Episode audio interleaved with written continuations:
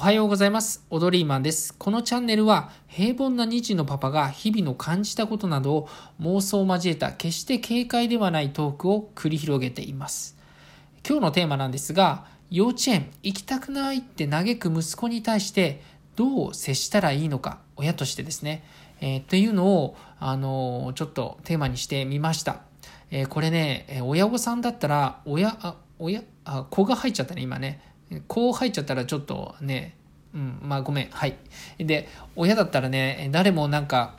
思ったことがあるんじゃないでしょうか。うちの息子、あの、年少なんですけれども、約半年ぐらい幼稚園通っていて、あの、その半年間すごくね、順調だったんですよ。順調というか、幼稚園がね、好きで好きで、あの、バス乗るのも楽しみに行っていたんですよ。で、ふとね、年末年始で、あの、長期休暇、えー、があって、で、年末年始明けですね、えー、の1月に、あの、初登園、登園するときに、まあ、バスに乗るって言って、家を出ようとしたら、あの、もう本当にね、行きたくない、行きたくないって、幼稚園行きたくないってすごいね、エビゾるんですよ。もう、もうエビゾってもう必死に必死に抵抗して、もうイナバウアーみたいになっちゃって、もうなんならレインボーブリッジの逆みたいに、ね、逆、逆、逆だとなんか、いい、いい感じに丸まってるだけだよね。そう。なんかまあ、まあどうでもいいけど、あの、そう、そんな感じに、ね、なっちゃって、あの、親として、どう、どうしようみたいな。で、あの、4歳の男の子の、まあ、全力ですよ。もう全力を、あの、うちのね、まあ、妻がね、あの、強引にね、連れてこうとしても、やっぱりね、それは難しいんですよね。で、でもそんなにね、行きたくないって言ってる子供を無理やり生かしてもなんかいいことなくないかなっていうので、うん、だったらちょっとバス見送ろうって言って、まあ、バスを見送って、まあ、結果的にはね、えっと、その後、えっと、車で送り送っていって、まあ、幼稚園には、えー、結果は的には行ったんですけどね。ただそれがですね、うん、とその次の日も同じことがあってそれでですねまた3連休があったじゃないですか。で今日、ね、またまた同じような現象で行きたくないって反る反るわけですよね。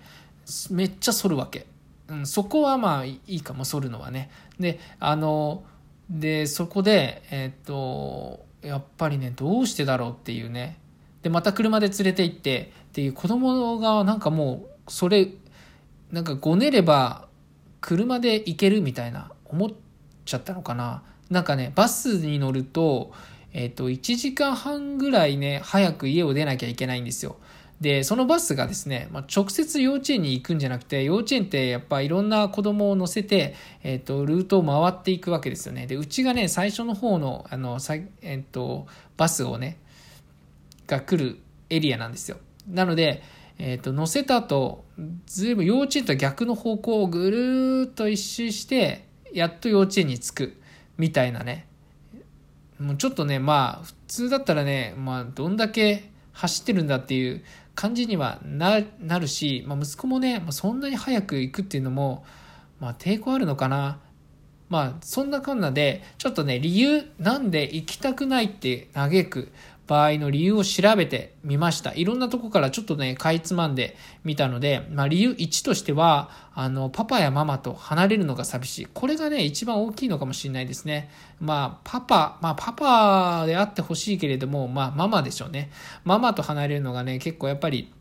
うん、寂しくなっちゃう。ずっとね、あの、長期休んでた時に一緒にいたから、ね、それこそやっぱ居心地が良かったのかもしれないし、まあ家のね、暖かい暖房の中で、あの、暮らしている生活、ね、おもちゃもすぐそばにあって、そういうのもあるのかもしれないですよね。うん。うん、で、あとはですね、友達との関わりがわからないとか、友達とのトラブルっていうので、まあ、ちょっとしたことで子供って傷ついたりとかして行きたくないっていうのがあるみたいですね。うちの子供に関しては、今のところ、まあ理由を聞いても、そこはそんなに、えー、そんなにというか言っていないのと、まああと、まあ先生もそんなことは言ってないし、あの幼稚園連れて行った時に、まあ、友達がねいつも仲いい子が何人かいるんですよ。その子たちがこう「あ来た来た」っつって出迎えられているのを見ていたのであなんかそれはね大丈夫かなとは思っています。で3番目の理由としてしてまあ園生活。幼稚園のね生活で苦手なことがある。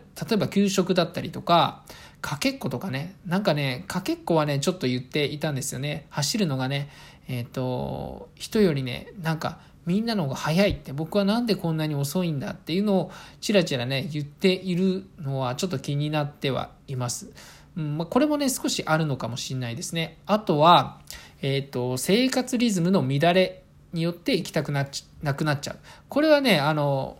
まあ、年末年始みたいに長期で開けてしまうと、やっぱりなんか行きたくないって、なんかもうこれリズムが、しかもちょっとやっぱり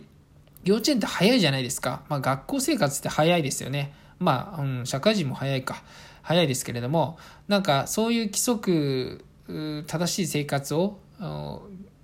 長期休暇になっちゃうと、ちょっと乱れちゃったんですよ。で、朝起きるのも、いつも7時ぐらいに起きなきゃいけないのに、えっ、ー、と、9時とかまでね、えっ、ー、と、寝てたりとか、子供はしてたので、まあ、それでね、やっぱ辛いっていうので行きたくないみたいな、もう本当に生活のこの乱れが、乱れがなんか、与謝野明子みたいになっちゃって、与謝野明子？今なんで出てきた？与謝野明子って乱れ髪ってね、乱れ髪を今連想しましたね。えっ、と、これどうでもいいね。ごめんなさい。与謝野明子の初めてのね、歌の、えっ、と、歌集っていうのが乱れ髪だったんですよね。うん、本当にね、ちょっとだいぶどうでもいいですね。はい。でね、規則正しいね、遠生活にね、体がね、ついていかずにね、疲れてしまうっていうことがあるみたいですね。で、5番ですね。え体調不良。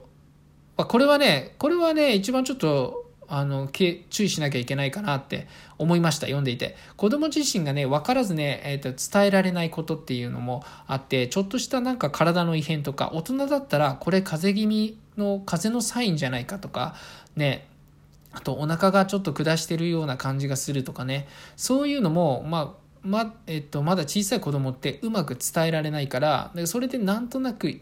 えっと、嫌だって言ってる場合もあるんで、そういうのは本当注意しなきゃいけないかなっていう、この理由を見ていて思いました。はい。で、あの、私のスタンスとしては、まあ、まだね、幼稚園っていうのはあるんですけれども、そんなに行きたくないって、えっと、全力で抵抗する、抵抗というかね、お、息子がそうやって思うんであれば、まあ、無理に、うん、行かなくてもいいかなとは、なんか、なんか、ちょっとね、思っちゃってるところはあります。ただそれを4歳の子供で、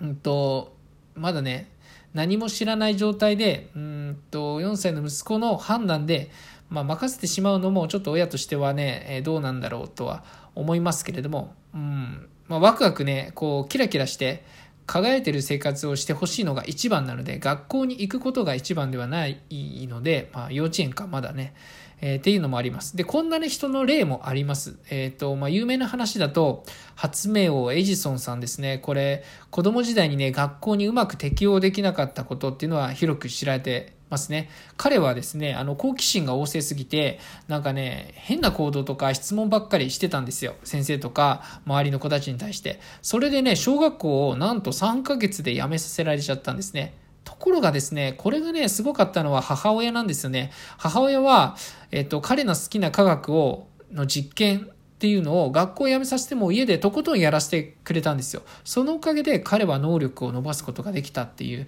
ね、俺これお母さんが本当にすごいなって思いましたね。で、あとは20世紀最高の物理学者って言われるアインシュタインさん。ね、この人も、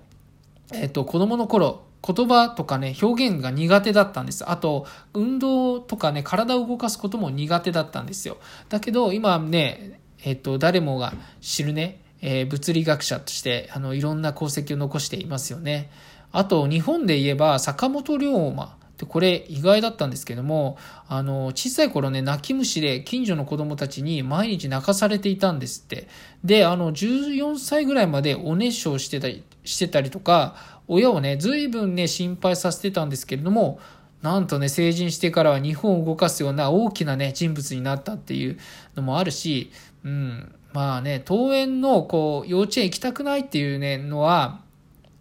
まあ異常なことでは、うん、ないと思いますね。こんな例から見ても、えっと、子供は、えっと、大いに可能性があるものだし、えー、まあ、どの子にもよくあることなんじゃないかなって思ってます。で、まずは、こう、親が、私が、